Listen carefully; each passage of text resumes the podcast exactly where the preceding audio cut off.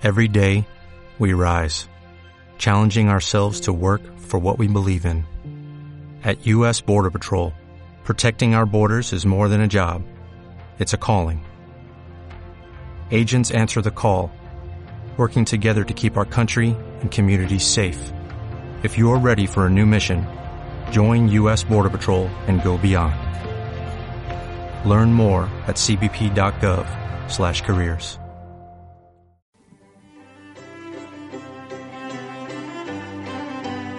Radio UCA incluye. Donde hablamos de igualdad, diversidad, inclusión, visibilidad, integración y mucho más. Esto es UCA Incluye. Hola, desde el estudio del Instituto Universitario de Investigación para el Desarrollo Social Sostenible, INDES, Radio UCA Incluye, que también es un espacio de la Onda Local de Andalucía. Buenos días.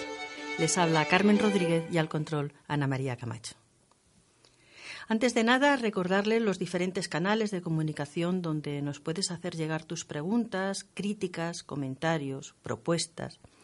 Tenemos WhatsApp, donde puedes mandar una nota escrita o de audio, que es el 644 42 95 73. Tenemos un correo electrónico, radioucaincluye.gmail.com y ya tenemos presencia en las redes sociales, en Instagram y Facebook, que si nos sigues nos va a encantar. Hoy en el estudio tenemos a Sihan Sedba, doctora y profesora de Derecho Internacional Público y Relaciones Internacionales, que ya estuvo también en el primer programa. Buenos días. Hola, buenos días, Carmen. Y tenemos a Virginia Marín, artista plástica, fotógrafa, creativa, bióloga. Buenos días. Hola, buenos días. Me he parado, he hecho una pausa con lo de bióloga porque lo he descubierto esta mañana mirando su perfil en las redes y me ha sorprendido un poco, aunque ella me acaba de explicar hace un momento a micro cerrado que es bastante frecuente. Pues sí, tengo muchos compañeros y compañeras, biólogos, científicos, que, que son artistas, diseñadores, ¿Y hay una, hay una relación? Yo, tengo, yo tengo mi propia teoría. Ay, pues cuéntanosla. Pero bueno, no lo sé si realmente no lo he comprobado científicamente. Bueno, pero es tu teoría. mi teoría es que tiene que ver mucho con la observación. En la carrera de biología te enseñan mucho, o sea, está toda la, toda la carrera observando. ¿no? Tienes que observar los animales, la parte de investigación es muy de observación, todo es muy de observación. Y en el arte, el arte también pasa, está, tiene esa, esa, esa eso mismo, lo que es la observación es fundamental para aprender, para reflejar, para representar. Entonces, yo creo que la observación es lo que. Esa capacidad de observación puede pues. ser la que esté conectando las dos cosas. Pues suena. Al observar, descubres la belleza. Descubres luces, mm, composiciones, tienes una parte eh, plástica que la descubres cuando estás observando. Hoy queríamos hacer un poquito de, conversación, de, de, tertulia. El arte como y la cultura como herramienta de, de lucha contra, contra, las diferentes fobias, ¿no? La xenofobia, la homofobia y todas estas fobias. Pero antes de nada sí nos gustaría saber un poquito más de ti. Y como va a ser una tertulia, Sejan, cuando tú quieras, ¿eh? que además es tu invitada, que nos la has traído tú. Porque ya hablamos en el programa anterior que al día siguiente ibas a la inauguración de una exposición que en este caso, Virginia, sí, porque tú eres una de las responsables de esa exposición que se llama Levante. ¿Cómo se dice? Levante.e, Levante EE, e, o es que el anagrama es el levante, la palabra levante con la E y la N de revés, más luego trae añadida, que no sé qué tiene que ver la otra E añadida. Yo digo Levante E. Levante ah, E la E viene por este, porque es del este. Ah, claro. Eh, si quieres decir levante, que viene también, lo puedes leer como levante. Por todas las connotaciones. Eres una de las artistas responsables de, esta exposición. ¿Y en qué consiste? ¿Y qué es lo que pretende? Bueno, son muchas preguntas. Primero, ¿en qué consiste la exposición? bueno, es junto con, con Marilo Sánchez Leal, que es la otra artista, somos las culpables, que nos unimos un día, pues nos apetecía trabajar sobre el Levante, queríamos crear algo juntas. Para especificar, para las personas que nos escuchen y no sean de esta zona, el Levante aquí es un viento. Sí, es un viento muy fuerte que viene del este, bueno, fuerte, suave, una vez es suave, otra vez es fuerte, pero tiene un carácter, tiene mucho carácter, digamos, mm. es un carácter muy especial. Y aquí vivimos, vivimos, tú te levantes por la mañana, estás pendiente si salta levante o no salta levante para hacer una determinada cosa u otras. Entonces nos influye totalmente en nuestro día a día, realmente. Eh, con esta exposición lo que queríamos también es, es como darle su sitio dentro de la familia porque eso lo tenemos presente, constantemente lo tenemos presente, entonces como parte de la familia. Ah. Digo, bueno, puede ser como un primo, a lo mejor, un primo antipático a veces, que a veces se pone chocantito, pero que luego tiene tiene es muy buena corazón. tiene, sí, no será que vosotros la miráis con buenos ojos. claro, porque tiene su parte buena y su parte evidentemente más chocante, pero, pero sí que sin él la sal, por ejemplo, aquí sería difícil de que cojara la sal. Eh, para la para incluso para la, la, uva necesita también el, levante el equilibrio entre levante y poniente porque si no, ah. pues coge, no sé, por lo visto para la maduración de la uva o también para que no coja hongo, porque el levante lo que hace es secar, sobre todo, y el, y el poniente es muy húmedo. Bueno, eso de Algeciras para acá, porque de Algeciras para allá, para Málaga es, todo lo contrario, es al revés. El poniente es el que es seco y el levante es el que es húmedo. Entonces, bueno, pero en esta zona, en, en la bahía de Cádiz, es así y, siempre hay que buscar, por supuesto, el equilibrio. Eso es lo que nos hace, nos mantiene aquí. Ha sido un regulador del turismo, también como gran regulador del turismo, para que esta parte no se convirtiese en, o sea, gracias a él no se ha convertido eh, la bahía en, la Costa del Sol, o sea, urbanísticamente hablando. Y si alguien quiere saber de qué hablamos, es que te pones un día de levante en la, trata de estar en la playa y verás lo que pasa, ¿no? De hecho, en la exposición hay varias, varias obras que están inspiradas, hay un par de obras que están inspiradas en, en el día de levante en la playa.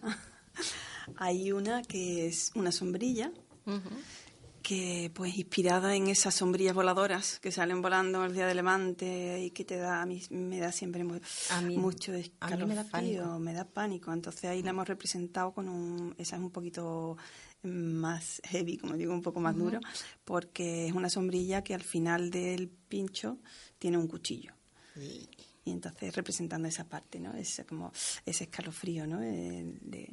Hay otra que es, está inspirada en esos días que te vas a comer a la playa y salta y viene nuestro primo. y es lo que se. Y sale todo adobadito con arena. Exactamente. Entonces, eh, son instalaciones, porque en la exposición hay varias partes. Una que son una parte fotográfica y otras que son eh, instalaciones artísticas alguna pieza de videoarte y también tenemos una pieza de performance que hicimos durante la inauguración. ¿Y ahora, mismo eso está instalado dónde? Está instalado en Chiclana, en la Fábrica de la Luz, un centro eh, que está justo a la espalda del Teatro Moderno, es del Ayuntamiento de Chiclana. ¿Y ahora mismo hasta cuándo? Es, ahí en ese lugar, ¿hasta cuándo va a estar? Ahí va a estar hasta el día 25 de octubre. Se puede visitar los lunes, miércoles y viernes de 6 a 8 de la tarde. ¿Y hay previsión de llevar esa exposición? Sí, sí, sí. La idea, este es el como el germen de, este proyecto. Este ha sido el germen que hemos creado ahí cerquita nuestra, pero la idea es llevarlo pues a distintos, a otras salas, a otras ciudades, incluso a, espacios donde o a otras ciudades donde donde tengan vientos también con carácter y buscar esa unión con los vientos. En, Sijan mencionó la semana pasada que, había una parte de, la obra donde había unas mujeres cubiertas de... No sé, explícame un poquito mm. esa parte. ¿Cuál ha sido la intención? Sí, en Levante, en este caso, en este, este centro donde está ahora expuesto, eh, se dedica o está, está centrado en proyectos de entre las dos orillas, ¿no? acercamiento entre las dos orillas. En el caso de Levante, pues... Cuando decimos las dos orillas, yo siempre pensando en las personas que no, no conocen esta zona, estamos hablando de... De Marruecos y España. Eso es. Vale. África y Europa. Exactamente. O sea, es el puntito de conexión entre África y Europa. Evidentemente aquí estamos en el nexo, ¿no? En ese punto tan interesante. Mm, sí, te preguntaba por, por estas fotografías, es una parte de la exposición, ¿no? Donde habéis, no sé, jugado con, con ocultar los rostros o algo, no sé. Sí, la parte, eh, la parte fotográfica la, la, eh, de esta exposición eh, se compone de una fotografía de personas donde el levante o el viento le tapa, le tapa la cara con, con algo con el pelo o con, o con un pañuelo, o con una corbata, con un, distintos elementos. Eh, como eh, una de las partes más, más importantes de la exposición es, el Levante como conexión de, de, pueblos, en este caso entre Marruecos y España, que tenemos estamos en este punto de fronterizo. Eh, aquí mm, tengo que tengo que decir que, que Siham fue una fue la parte como se dice, filosófica, eh, no, me sale la palabra ahora. sí, porque... Sí, hablando, explícanos eso. Sí, hablando con ella, yo quería, yo quería con las fotografías eh, buscar conexiones realmente, o sea, representarlo a los dos, los dos pueblos, pero sí tenía muy claro, tanto o en fotografía o con las instalaciones que hiciéramos, eh, no buscar no las diferencias, sino las conexiones, las similitudes, ¿no? Y hablando con ella, claro, en la parte piensas primero con el pelo, algo que te tape la cara, pues piensa eh, mujer española, pelo, mujer marroquí, pañuelo. Es como el estereotipo, ¿no? es lo primero que te viene a la cabeza porque tenemos ese estereotipo. Y Sihan pues me ayudó a romper esa parte del estereotipo que me, me, encantó. Y a partir de ahí, ahora, ahora ella os cuenta, a partir de ahí pues empecé a, como a buscar realmente esas conexiones y y pasó a ser como em, cuando tú vas a la exposición no ves muy claramente cuáles son, qué modelos son marroquíes y qué modelos son españoles. Incluso hay modelos que están con distintas vestimentas de una cultura y de otra, de forma que, que se evidencia las similitudes, lo, lo, que nos parecemos, porque somos muy parecidos físicamente, realmente. Entonces hay muchas, muchas similitudes y lo que busco con, la, con, esa, con, esa colección de fotografías es ese, ese punto, ¿no? Esas conexiones y esas similitudes. Qué interesante. Como dice Virginia, somos muy parecidos físicamente, pero también culturalmente. Algún día ya hablaremos de ese tema, cómo culturalmente somos muy parecidos los de las dos orillas por distintos motivos. Cuando Virginia me llamó, me estaba explicando el proyecto, a mí me encantó. Y ya llegamos a la parte de cómo lo podemos representar, ¿no? Entonces ella me habló de que, bueno, representamos a la mujer española con el pelo que le tapa la cara y la mujer marroquí con el velo. Entonces se lo expliqué, le, le dije que que ya estamos cayendo otra vez en mm. los prejuicios, ¿no? De que la mujer marroquí tiene que llevar velo, pero la mujer española pues sin velo. Entonces, que, como le digo, yo no me identifico con ese perfil, ¿no? De que, bueno, aunque yo tengo familiares, incluso mis hermanas que llevan el velo, pero yo, por ejemplo, no llevo velo. Entonces, si ponemos a la mujer marroquí solamente con el velo, mm. entonces no estamos representando a todas las mujeres marroquíes. Y allí un poco cambió la idea y me pareció incluso interesante de que hay alguna modelo que sí que lleva el velo, que el velo le tapa la cara, que es marroquí, y otra modelo que no es marroquí, que es marroquí, perdón, que no lleva mm, velo, pero el pelo le tapa la cara. Entonces aquí ya estamos representando a muchos perfiles de, la mujer marroquí y no solamente la que, la que lleva el velo. Sí, esto viene a cuento con lo que hablábamos antes, la importancia del arte como herramienta para derribar mitos.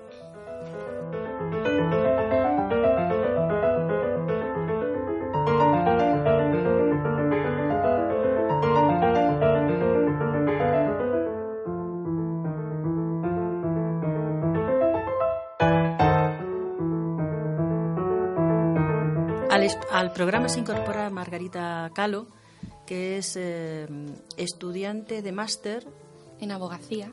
Bienvenida, buenos días. Muchas gracias. Y además eres jurista. Eh, sí, graduada en Derecho, por tanto soy jurista por ahora. Pero que queda muy bien lo de jurista. Sí, es muy bonito, la verdad.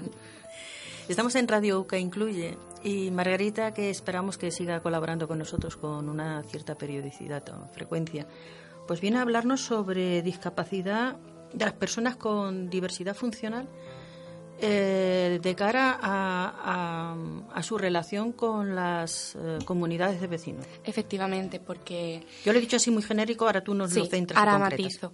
Porque es cierto que actualmente en realidad desde 2017, pero sobre todo han entrado en funcionamiento estas obras de rehabilitación que ahora procederé a explicar.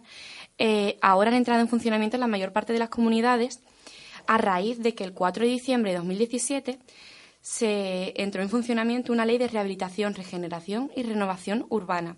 Esto quiere decir que esta ley surge con el objetivo de unificar eh, diversas leyes, que porque lo cierto es que nuestro ordenamiento esta adaptación para las personas de, con diversidad funcional, discapacitados, incluso las personas mayores de 70 años o con cualquier problema de movilidad, eh, no encontraban la solución a sus problemas en un solo texto, sino que tenían que dar muchísimas vueltas, sobre todo para las personas que no se manejan en, los temas jurídicos, es muy difícil y tenían que contactar con abogados. Entonces, eh, de cara a facilitar esta labor, en 2017 entró en funcionamiento esta ley que acabo de mencionar con el objetivo de que todos los edificios estén obligados, las comunidades de vecinos estén obligados a mejorar su accesibilidad a las personas con discapacidad o las personas mayores de 70 años y, como digo, establece una obligación. Mm. Aunque ahora mismo eh, se debate en las comunidades de vecinos que si hay que tener un quórum para ello, es decir, eh, obtener mayoría en la propia comunidad para poder realizar estas obras.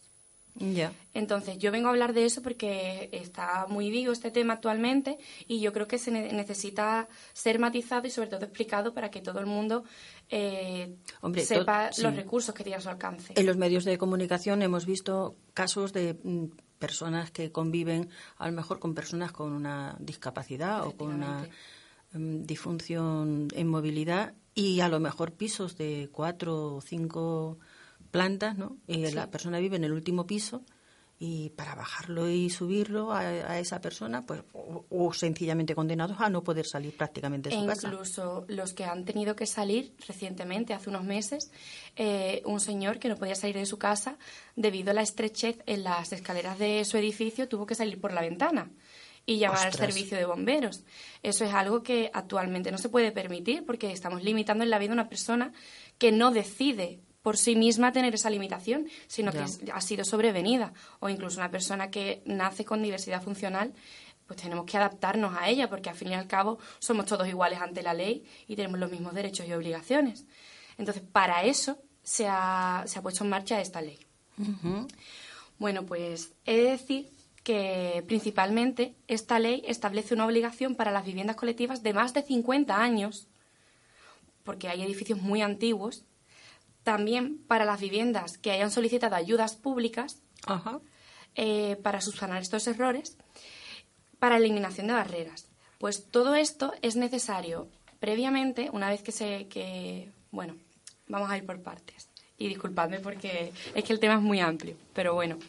¿Quién puede solicitar esta ayuda? Lo primero, pues todas las personas que eh, tengan una diversidad funcional, discapacidad, cualquier tipo de problema de movilidad e incluso las personas mayores de 70 años. Vale. ¿Y dónde se solicitan esas ayudas? Esto, en primer lugar, hay que ir por escalones. Sí, pero es que a mí lo que me, lo que me, preocupa un poco es que has dicho antes que las comunidades de vecinos, según esta ley de hace poquito, que ha juntado todo el barullo que había de leyes por ahí, resulta que, que obliga a la comunidad de vecinos, pero luego eso se aplica o no se aplica. Ahí e, está. Eso es lo que sobre todo. Ahí está la cuestión. ¿Qué hace? Porque, bueno, más o menos mm, habrá información en Internet, pues donde se piden, donde. Vale, pero sobre todo, ¿qué hace si ahora tu comunidad de vecinos necesitas una rampa y dice que no, que no, que la rampa no se hace? No pueden decir que no. Ah, ahora mismo. O sea, eso queda claro. No pueden decir que no. No pueden decir que no. Vale. De hecho, eso está en Internet al alcance de cualquier persona. Y si no, eh, hay que dirigirse al administrador de fincas, con el que hay que, eh, evidentemente, justificar eh, el motivo por el que se necesita. Y el administrador de fincas comenzará unos trámites.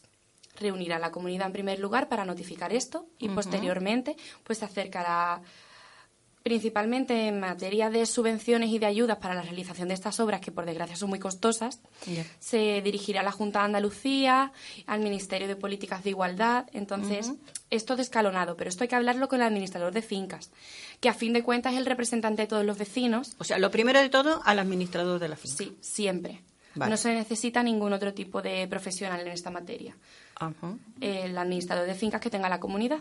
Muy bien. Previamente a ello se puede hablar con el presidente, pero directamente cualquier vecino puede contactar con su administrador de finca. Vale, y ahora, en la práctica, ¿eso se está haciendo? ¿Tú conoces algún caso? ¿Tú... Sí, de hecho voy a hablar de mi propia comunidad de vecinos. Toma ya. Sí.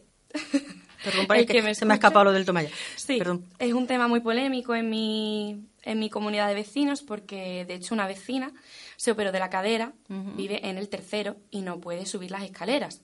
¿No tenéis ascensor? No. Yo vivo en un bajo y bueno, eh, los bajos tienen ciertas reservas a la hora de la implantación del ascensor y de las obras de rehabilitación.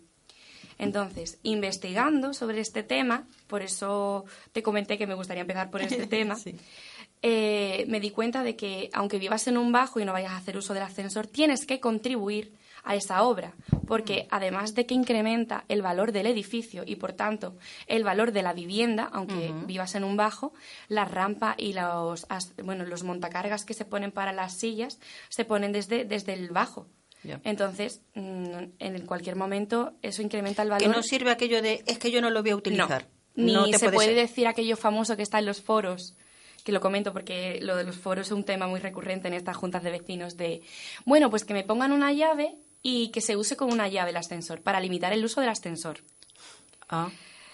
Sí, es que en el tema de la comunidad hay de todo y en los foros la verdad que encontramos un abanico de excusas increíble. Pero esto no, no se lleva a la práctica desde 2017. Lo que pasa es que estamos muy carecemos de la información necesaria. No nos podemos negar. Primero, porque es una obligación de los vecinos contribuir al mantenimiento del edificio y segundo, porque es un derecho de estos afectados para poder acceder a su casa con normalidad. Entonces, porque todos somos iguales en la comunidad y no te puedes ver afectado tu acceso a tu vivienda porque no hay unas escaleras en condiciones, no hay un ascensor, no hay unas cuestas, unas rampas. Entonces, eso es inviable. Los motivos por los, que por los que aún no se han eliminado estas barreras principalmente son tres. El desconocimiento de los propios afectados de que tienen este derecho y pueden obligar a la comunidad. Luego, la ley de propiedad horizontal no es clara en este sentido, por lo que eh, se ha visto, ha sido necesario crear esta ley que he comentado anteriormente. Entonces, eh, hay que unificar la ley de propiedad horizontal junto con esta ley. Hay que estudiarlas conjuntamente para conocer los derechos y las obligaciones de cada vecino. Y en tercer lugar, hay una limitación fijada por la ley de, de propiedad horizontal, perdón, en la que se dice, y voy a leer textualmente, eh, lo que traigo preparado, que si el coste de la actuación para la eliminación de las barreras supera las 12 mensualidades ordinarias de gastos comunes una vez ya descontadas las subvenciones o ayudas públicas, la comunidad ha de llevarlo a votación. Mm. Entonces se somete a votación. Aquí es cuando las personas ven menoscabados sus derechos y surge el problema. Si la mayoría dice que no, porque dicen, hay muchas personas que aquí en la vivienda siendo jóvenes, tienen niños pequeños y nunca ven la posibilidad de que todos vamos a llegar a mayor si tenemos suerte en la vida.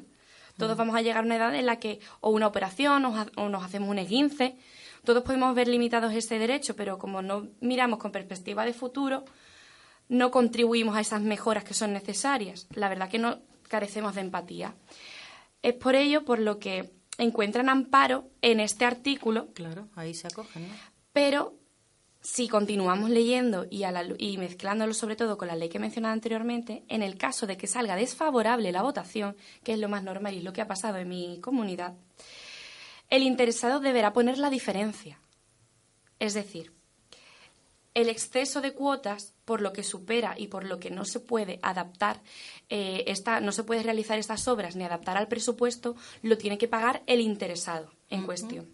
Porque es, por ahora se entiende, esto será matizado por la doctrina porque ya hay casos en los tribunales, en cuanto salga, la verdad que no me importaría volver a comentarlo, pues el resto de vecinos, una vez que este interesado ha pagado el exceso de su bolsillo, deberá abonarlo prorrateado, es decir, por cabeza, por edificio, por vivienda de la comunidad, en las mensualidades que le corresponden. en un primer momento, efectivamente, Carmen, se desembolsa por el interesado. Pero luego. Pero luego se compensará en las demás cuotas. Porque siempre habla del límite de 12 mensualidades. Pero claro, 12 mensualidades son 12 meses, un año, pero el año siguiente hay que continuar con ese pago. Entonces, es un límite que encuentran que gracias a Dios es una diferencia salvable para esos afectados, porque si no sí que sería totalmente inviable. Claro.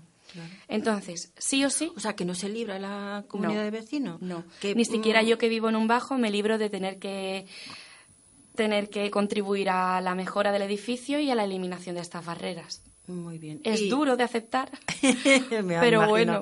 Todo lo que nos toca el bolsillo siempre cuesta un poquito de trabajo. Pero bueno, hay muchas subvenciones y ayudas disponibles. hay, em, yo vivo en San Fernando y de hecho algunas empresas han contado con la subvención del 75% en las obras de la Junta de Andalucía, por lo que el incremento de las cuotas ordinarias de la comunidad no es tan elevado. Entiendo. Únicamente sí que es necesario, que esto también afecta a cada propietario, que deben entregar toda la documentación en la Junta de Andalucía. Ah, hay que hacer los trámites, hay que efectivamente, que hay que enseñar los ingresos, la unidad familiar y demostrar efectivamente que si no puedes hacer frente a esas cuotas, demostrar por qué no puedes hacer frente a esas cuotas. En función de eso, la Junta de Andalucía graduará una ayuda u otra. Vale. Pues Margarita, nos, nos queda, a mí por lo menos me queda muy claro, es obligatorio que las comunidades hagan frente, aprueben que se puedan hacer.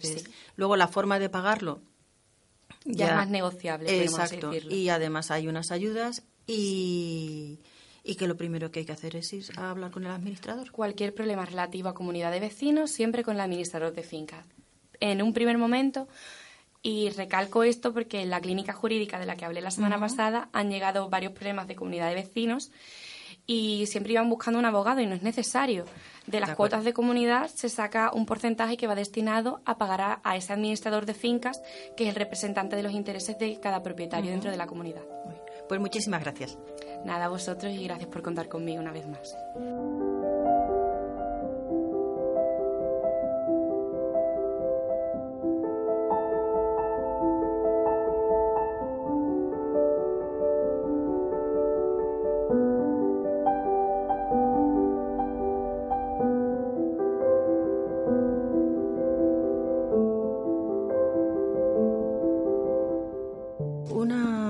Que me gustaría abrir, si os parece, aunque sea unos breves minutos, mm, y que luego continuaremos en otra serie de programas, es eh, qué peso y qué importancia, no sé, comienzo contigo Virginia, tiene la cultura y el arte para lo que hablábamos antes de la lucha contra las fobias, la xenofobia, la, homofobia, la transfobia. ¿Sirve de algo? Pues mira, se habla que el, el arte, el valor del arte, ¿no? Mm. El, arte tiene como, se habla de tres valores. Por un lado, el valor intrínseco del arte, que es el arte por el arte, en el que mm, ahí te conecta con la parte estética, con las formas, pero también te, te, puede llegar incluso, yo me veo como una, una parte casi eh, espiritual, porque te cambia la vibración. Y, con eso, eso nos permite eh, como ver las similitudes, eh, conectarnos con personas, con espacios, con elementos, con animales, con medio ambiente, con por sí mismo, o sea, sin ningún tipo de... Ese sería el valor, el valor intrínseco. Hay un valor que sería el que tú me hablas como el valor instrumental, que sería cuando el arte tiene una función para llegar a, comunicar algo concreto, para comunicar, para, para transmitir una idea. Ese sería el valor intrínseco y, y se habla también de otro valor que es el valor instrumental, que es cuando se conecta con los valores, valores sociales. Entonces esos dos serían como más, más estarían más conectados. Em, en la exposición, por ejemplo, que, estoy haciendo, eso es, eh, estamos trabajando también en el arte contemporáneo, también como difusión de arte contemporáneo. Y el arte contemporáneo en sí, precisamente tiene, tiene esa parte de, em, de como de aislar bueno, no solo el arte contemporáneo, pero sobre todo el arte contemporáneo, de aislar una parte o bien un evento o bien una realidad y visualizarla. sobre todo cosas que no queremos ver o que no hemos visto, o bien porque, bueno, pues porque el día a día no nos permite o porque no queremos verlas también. Entonces ahí pueden estar tabúes, pueden estar, por ejemplo, este tema ¿no? de, de colectivos desfavorecidos que, no queremos ver. Un elemento visibilizador de, problemas, sí, de problemáticas. Para mí el arte es, visibilizador y además es, es como una herramienta, es como un entrenamiento incluso, diría yo, eh, para ver las cosas de otra manera, desde otro ángulo, desde otra perspectiva, que también esa parte, la parte creativa, te permite eso, ver, ver las cosas de otra manera, desde otro... El, el, levante, precisamente, me conecto con el levante de nuevo, que hay un dicho popular que dice que levante, levante, lo de atrás lo pone delante. no lo conocía. Y entonces se me encanta porque precisamente la creatividad hace eso, ¿no? La creatividad lo que pretende es eso, es darle la vuelta a todo. O sea, lo negativo lo convierte en positivo, como, como dice mi amiga Cristina Sierra, que ahora de ella, que de lo negativo a lo positivo solo hay una rayita. Pone simplemente una rayita en vertical. Y, el arte y la creatividad mm, nos permite hacer ese tipo de, conexiones, de, de, visibilizar elementos, visibilizar eh, situaciones. Y, yo creo que, que, es fundamental, vamos, que es, sí, no sé. Sí, sí. Yo solamente quiero comentar lo que, lo que estamos hablando, de que el arte y la cultura, yo no soy nada de especialista en arte, pero sí puedo hablar un poquito de que, bueno, yo como vengo de una también una sociedad que tiene una cultura muy diversa y también muy profunda, y ya luego, ya pasando un tiempo aquí en España, entonces yo muchas veces digo, es que lo que hablamos la semana pasada, ¿no? De que muchas veces encontramos muchos problemas entre la sociedad de acogida, los inmigrantes. Entonces yo digo, lo que hacemos siempre es buscar diferencia, pero si volvemos a buscar similitudes, hay muchísimas similitudes e incluso en el arte y en la cultura. Como hablamos la, la otra vez, la gastronomía es un ejemplo perfecto. Y no solamente la gastronomía, la música.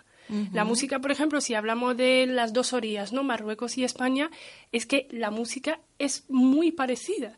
No, mm, la música tanto antigua como actual es muy parecida y muy común. Entonces, que si buscamos las similitudes entre, entre en dentro del arte o dentro de la cultura, yo creo que los pueblos llegan a entenderse, porque bueno, yo siempre me baso en un España y Marruecos tienen muchísimos convenios, muchas veces que sí que se aprovechan, otras veces no, pero en una en un convenio que un acuerdo entre ellos que se llama el Tratado de Amistad, Buena Vecindad y Cooperación. Muy buena vecindad, me gusta. Buena vecindad y cooperación. Bueno, España lo tiene con otros países, lo tiene con Túnez y con Argelia. Entonces, en estos acuerdos siempre se pone, cuando se habla de la cultura, dice, tenemos que fomentar la cultura porque contribuye al entendimiento de los pueblos. Que se hacen esfuerzos Mm, es discutible, pero sí que ya estamos conscientes de la necesidad de la cultura para que se entiendan los pueblos. Y ya por eso si vamos a casos muy concretos, como hablamos de la gastronomía, la cultura e incluso la pintura, por ejemplo, yo he crecido con un pintor español muy conocido que se llama Bertucci que vivió mucho tiempo en la época del protectorado en Marruecos y pinta pintaba cuadros. Entonces, para los marroquíes es algo, Bertucci es como un pintor de allí. Bueno, saben que es de nacionalidad española, pero es un pintor de allí. Entonces, si vamos buscando em, similitudes, los pueblos se pueden entender perfectamente. Sí, y es que es que aquí cabemos todos, ¿verdad? Efectivamente. Virginia, eh, nos has dicho que igual la, exposición va mm, itinera, ¿no? Eh, va por algunos otros sitios. Me gustaría entonces invitar a nuestros oyentes a que estén muy pendientes de que si oyen que en su localidad o en sus cercanías eh, se, se, instala Levante E o Levante E, que, les animamos a, a, que vayan a verlo, ¿verdad? Y mm, no sé, me ha dicho un pajarito que a lo mejor tenéis alguna otra cosa sobre para el año, preparando algo más para el año que viene. Sí, con, con Cristina Sierra precisamente. Que en su eh, día montasteis colección de colección de besos. Sí, proyecto también súper interesante y muy rico. Mm. Que eso no empiezo a hablar porque si no estamos aquí, como necesitamos como dos horas más. Una colección muy inclusiva. Además, pues esta exposición de Sí, buscando también igual las similitudes y que todos somos iguales. Pues me tengo que acercar a Chiclana a ver Levante, pero la, me gustó muchísimo la idea y el concepto mm. de colección de, besos. Mm. Pero pues, pues esto, eh, pues nos han apoyado, un proyecto que está apoyado por el, por el Consejo Social de la UCA. Y se trata de una jornada internacional que vamos a organizar el próximo año. Eh, yo creo que estaremos a principio de año. Eh, el lema el lema que nos hemos puesto como, como, como conexión, conector de toda, de toda la jornada es, es el arte, o sea, podría ser el arte una medida de la salud de una sociedad. Parece una pregunta muy interesante. Esa sería la, el, punto de partida de esa jornada. Entonces, a partir de ahí, pues vamos a, vamos a atraer a gente de, España y de distintos países, desde arte terapia, artistas ya con su valor intrínseco, como ya decíamos antes, ¿no? Eh, y a partir de ahí, pues, pues queremos que sea un foro de, debate y de, de, conocimiento. Queremos también que, que sea que sea que tenga una parte práctica que no sea que sea experiencial, no se queda solo en la, en la teoría, sino que, que, le proponemos a los ponentes que hagan una parte experiencial también. Y, bueno, estamos ahí como muy, pues, eh, emocionadas. Ya nos iréis contando y nosotros lo iremos entonces contando a nuestros, a nuestros oyentes que, que Virginia Marín, muchísimas gracias. Virginia Marín, artista plástica, fotógrafa, creativa, bióloga, ¿Fotógrafa antes que bióloga, bióloga antes que fotógrafa? Fotógrafa antes que bióloga. sí, desde muy pequeñita. Bueno, no lo sé, porque yo recuerdo, me recuerdo también desde muy pequeñita que decía mi madre que me ponía a, coleccionar hojitas, hojas. Así que bueno, las dos cosas han ido muy... Mm. Muchísimas gracias por este rato de conversación. Gracias a, a vosotras por, por invitarme, que estoy encantada.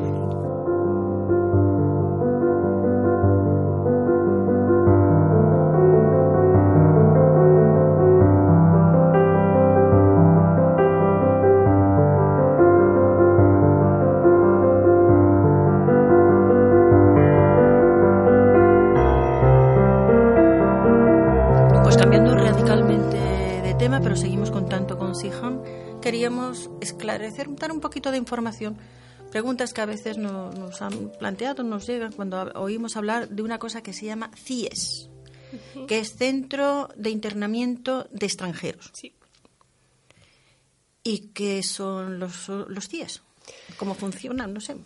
Hija, me gustaría, pues tengo un par de preguntas. Cuando estábamos hablando del tema, pues yo me paré a preguntar, ¿verdad?, de que a lo mejor yo estoy un poco familiarizada con, con, los, con estos conceptos, ¿no? Pero imagino que la sociedad no entiende, o bueno, salvo muchas veces los medios de comunicación hacen esa labor, ¿no?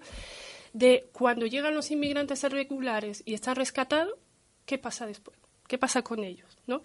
Entonces, dices rescatadores, por ejemplo, llegan en una patera. Llegan en una patera. Los rescatan. Los, están rescatados o incluso llegan a una patera, están detectados por la policía. ¿Qué es lo que pasa después? ¿no? Entonces ya hay un, allí hay un trámite muy largo y muy diverso, depende de los casos. Entonces lo voy a explicar muy rápidamente. Entonces una vez que llega eh, una patera está rescatada, llega, bueno, hay una intervención humanitaria principalmente de Cruz Roja y las ONGs, pero ya cuando se empieza el proceso de la identificación de las personas, allí se hace una división. Se dividen por grupos, primero separando hombres de mujeres y luego dentro de esos grupos se mm, separan los menores de los mayores de edad, los menores de 18 años. Entonces, hay dos casos, que hablaré primero de los adultos ya mayores de 18 años y luego ya hablaré del caso de los menores. Entonces, los adultos de 18 años intentan identificarlos. ¿Vale? Hacen una identificación para saber principalmente la nacionalidad. ¿Por qué la nacionalidad? Porque si España o la Unión Europea tiene un acuerdo de devolución, lo pueden devolver. ¿Vale? Como el caso, por ejemplo, de Argelia. Argelia y España tienen un acuerdo por el que España, cuando entran argelinos, lo puede devolver a Argelia. Inmediatamente. Inmediatamente, muchas veces inmediatamente, otras veces pasando por el CIE. Y allí viene para qué sirve el CIE. El CIE sirve como un centro que no es eh, penitenciario, ¿vale? Porque la persona no ha cometido ningún delito, sino un centro de paso para su devolución a su país. Máximo puede pasar 60 días, hay algunos casos que, que pasan más y otros que pasan menos. Pasan 60 días para su devolución a su país de origen. Allí van la mayoría que están identificados para poder, o todos los identificados para poder devolverlo. ¿Qué es lo que pasa en estos casos? De que están allí los 60 días, porque muchas personas cuando hablamos de que, que se lo devuelva a su país, las cosas no pueden funcionar de esta manera. No se pueden montar a un grupo de personas y ya llevarlos al mar o a su país, sino eso hay acuerdos internacionales que los países están obligados a respetar. Entonces, como por ejemplo el caso de Argelia, como existe un acuerdo, pues sí se pueden devolver. Pero esa devolución tiene que ser por acuerdo de ese país, de Argelia, por ejemplo, en este caso. España notifica de que hoy vamos a devolver, o mañana o la semana siguiente, en una fecha determinada, vamos a devolver un grupo, un número, y el país lo tiene que aceptar, porque eso se devuelve a través, principalmente en estos casos, o en un avión o a través del barco, y la policía de allí, pues lo tiene, lo tiene que acoger. Les tiene que permitir que entre. Claro, tienen que permitirlo. Y si no lo permite, España no puede hacer absolutamente nada. ¿Qué es lo que pasa? Que hay muchos casos de, eso, de esos inmigrantes que ya están en los CIES en el que no lo pueden devolver por el motivo que sea, que el país no lo acepta, porque el país tiene un tope, pues ¿qué es lo que pasa? Pues ya los dejan en libertad. Y cuando pasan los 60 días, por obligación lo tienen que dejar en libertad. Entonces, a los CIES entran las personas que están identificadas su nacionalidad, lo tienen que devolver a su país, muchos de ellos se devuelven, pero otros no se devuelven por, un, por cierto motivo, o que pasan 60 días y no lo pueden devolver, pues lo tienen que dejar en libertad. Ese es el primer caso. El segundo caso de los inmigrantes que llegan y no lo pueden identificar, no pueden identificar la nacionalidad y muchos de ellos, porque no existe un acuerdo entre la Unión Europea o España con el país de origen, pues directamente lo dejan en libertad. Muchos se llevan a centros de acogida, pero no están obligados a estar en un centro de acogida, distinto al CIE la persona que entra al CIE está obligada a estar allí hasta que tenga un, un permiso de salida o de, libertad. Pues los CIEs, mm, las ONGs están en contra de los CIE porque estamos reteniendo a personas que no han cometido ningún delito. Porque ellos no pueden salir y entrar. O sea, ellos, no es un sitio penitenciario porque no está cumpliendo una pena, pero funciona como una cárcel. Claro, funciona como una cárcel y además hay muchas, muchos CIEs que son antiguas cárceles o por ejemplo el de Archidona. Entonces, esos, eh, esas personas no pueden salir. Además, hay muchos problemas, muchas deficiencias en los CIES. Por ejemplo, llegan muchas personas con enfermedades mentales. Y entonces esa persona con enfermedades mentales o enfermedades físicas y ahí no se hace ningún seguimiento. Están allí y bueno, y incluso en 2017 un argilino llegó a ahorcarse y eso ya fue un, un, escándalo, ya allí ya se empezó a hablar más de lo de los CIE porque la, esa persona que no, no, no pudo aguantar esa retención y se, se ahorcó. Entonces, mmm, el OCIE ya como digo, que las ONGs están en, totalmente en contra de la retención de esas personas, que muchas veces al final acaban en libertad. Sí, he estado, me, me ha contado alguien que especialmente, porque me estás contando el caso de lo que vivimos en esta zona, que claro, nos llega, estamos en, en la costa, nos llegan las, las pateras y van al, al CIE de Algeciras, Tarifa, creo que hay otro, ¿no? Que, que ese es, por, por, lo visto, un antiguo centro militar y ahí las condiciones son un poquito mejores, porque no es una antigua cárcel. Pero en sitios como, por ejemplo, Madrid, Barcelona, Valencia, eh, la policía sencillamente está parando a gente en la calle, les está pidiendo los papeles y si no los tienen, mm, mm, los pueden llevar directamente al CIE. Nos encontramos con personas entonces que a lo mejor llevan años en España trabajando, ilegalmente, pero trabajando, con su familia formada y los cogen y se los, y se los llevan para iniciar el expediente de expulsión. expulsión. Eso es otra cosa que también curiosa porque muchas veces se llevan al CIE, esa persona que están ya se retienen, se llevan al CIE y se le aplica una orden de expulsión. Pero la orden de expulsión no significa que le van a expulsar, porque como digo, para expulsarlo se necesita un acuerdo y el país de, de origen lo tiene que aceptar. Si no le dan un papel, un documento que dice que tiene una orden de expulsión y tiene que salir en X días y ya otra vez lo dejan en libertad. Porque como digo, los CIES no son, no se puede quedar, no se pueden quedar más de 60 días. Entonces, la policía hace, los retiene, lo lleva al CIE, no lo pueden expulsar, le dan la orden de expulsión y otra vez eh, están en libertad. Pero desde mi punto de vista son medidas muy cortoplacistas que al final no llevan a, a ningún lado. Por ejemplo, hay algunos países en el que, eh, por ejemplo, cuando eh, se encuentran personas o, bueno, se identifican personas, se le da un permiso temporal que no significa ese permiso de que tengan una residencia para poder trabajar, sino un permiso temporal para esa persona decida qué es lo que quiere hacer con su vida. Algunos países lo tienen muy poco. Entonces, aquí en España todavía no hay medidas muy claras para la inmigración. La inmigración irregular aquí, que ya pasan por ese proceso, y entonces, una vez, por ejemplo, que sale del CIE, se tiene que buscar la vida para conseguir un contrato para poder legalizar su situación. Exacto, pero se, queda libre, pero mm, sí por... Mm, podría ser, por ejemplo, que se queda libre sin documentación legal con lo cual mm, está en una especie de limbo jurídico. Sí, es que no tiene ningún principal. Primero, no tiene ningún derecho. Segundo, no tiene, su situación es irregular, no está en una situación regular. Entonces, ¿qué es lo que se hace en estos casos? Como muchas veces se habla, no, es que queremos fomentar la inmigración regular, ¿vale? Pues fomentamos la inmigración regular. Pues hay muchas medidas para fomentar la, inmigración regular. Pero en el caso, por ejemplo, de España, como cuando pensamos, bueno, un inmigrante irregular ahora ya está detenido, sale del CIE o incluso no se identifica la nacionalidad porque muchos no quieren decir cuál es su nacionalidad, entonces ya no no entran en el CIE. ¿Y ahora qué pasa con ellos? Pues que lo que tienen que hacer, buscar un contrato de trabajo, significa muchas veces trabajar irregular, ¿vale? sin ninguna documentación, y luego quien los contrata, quien quiere contratarlo, tiene que ir a extranjería, acompañar a la persona, eh, hacerle un contrato de mínimo de un año de un salario mínimo. Entonces, ¿qué es lo que pasa? Muchas empresas dicen, Yo, no, yo no voy a entrar en, en, estos problemas, ¿no?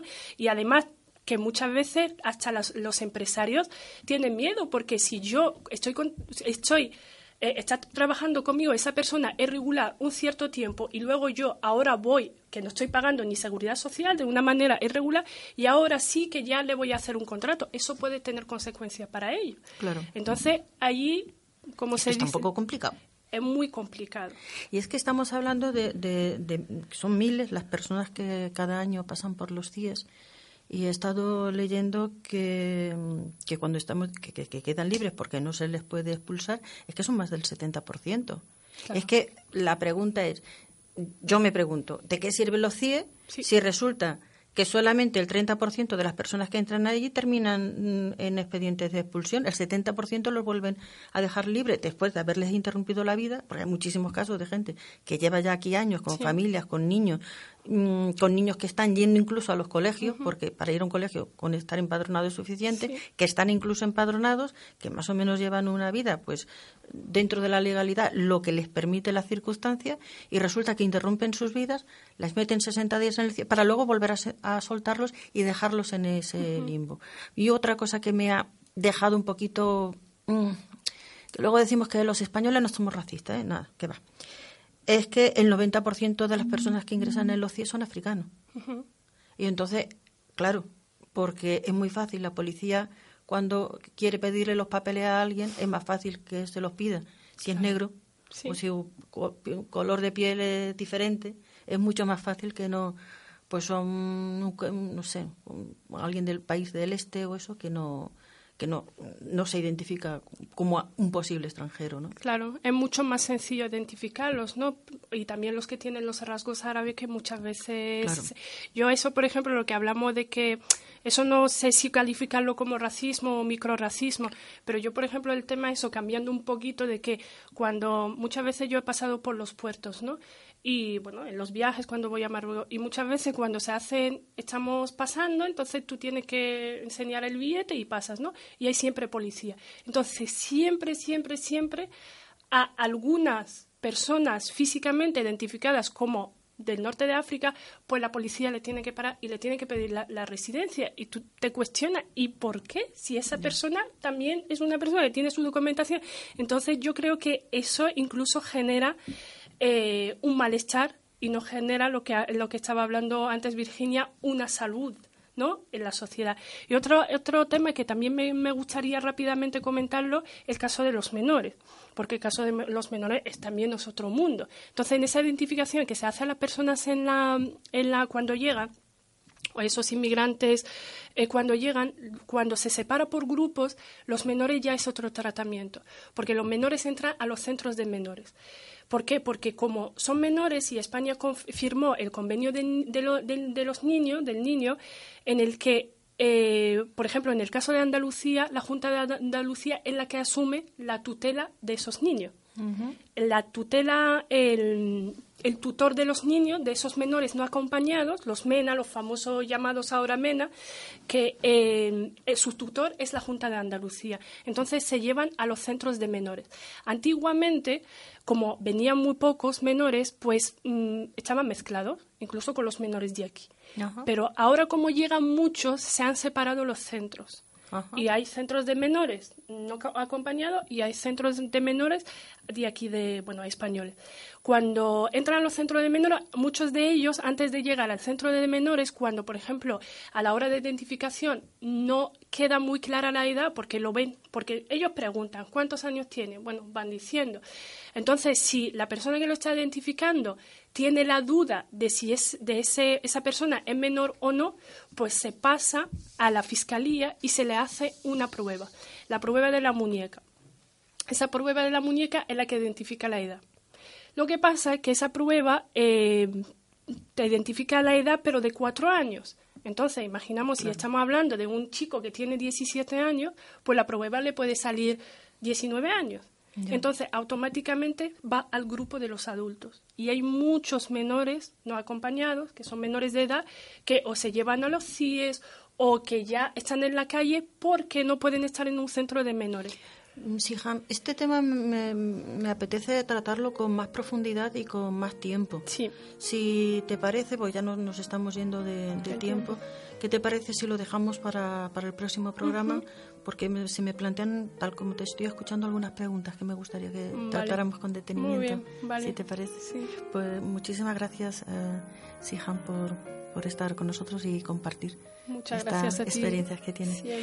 Pues aquí concluimos un, un, programa más de Radio UCA Incluye. Les recordamos que si quieren compartir sus ideas o sus comentarios con nosotros, tenemos un WhatsApp que pueden mandar notas de audio, que es el 644-429573 y que tenemos un correo electrónico radiouca incluye arroba uca.es y que andamos por las redes sociales en Instagram y Facebook, que en un ratito colgaremos este programa en nuestro canal de ebooks, que muchas gracias por estar ahí, nos hablamos el próximo programa.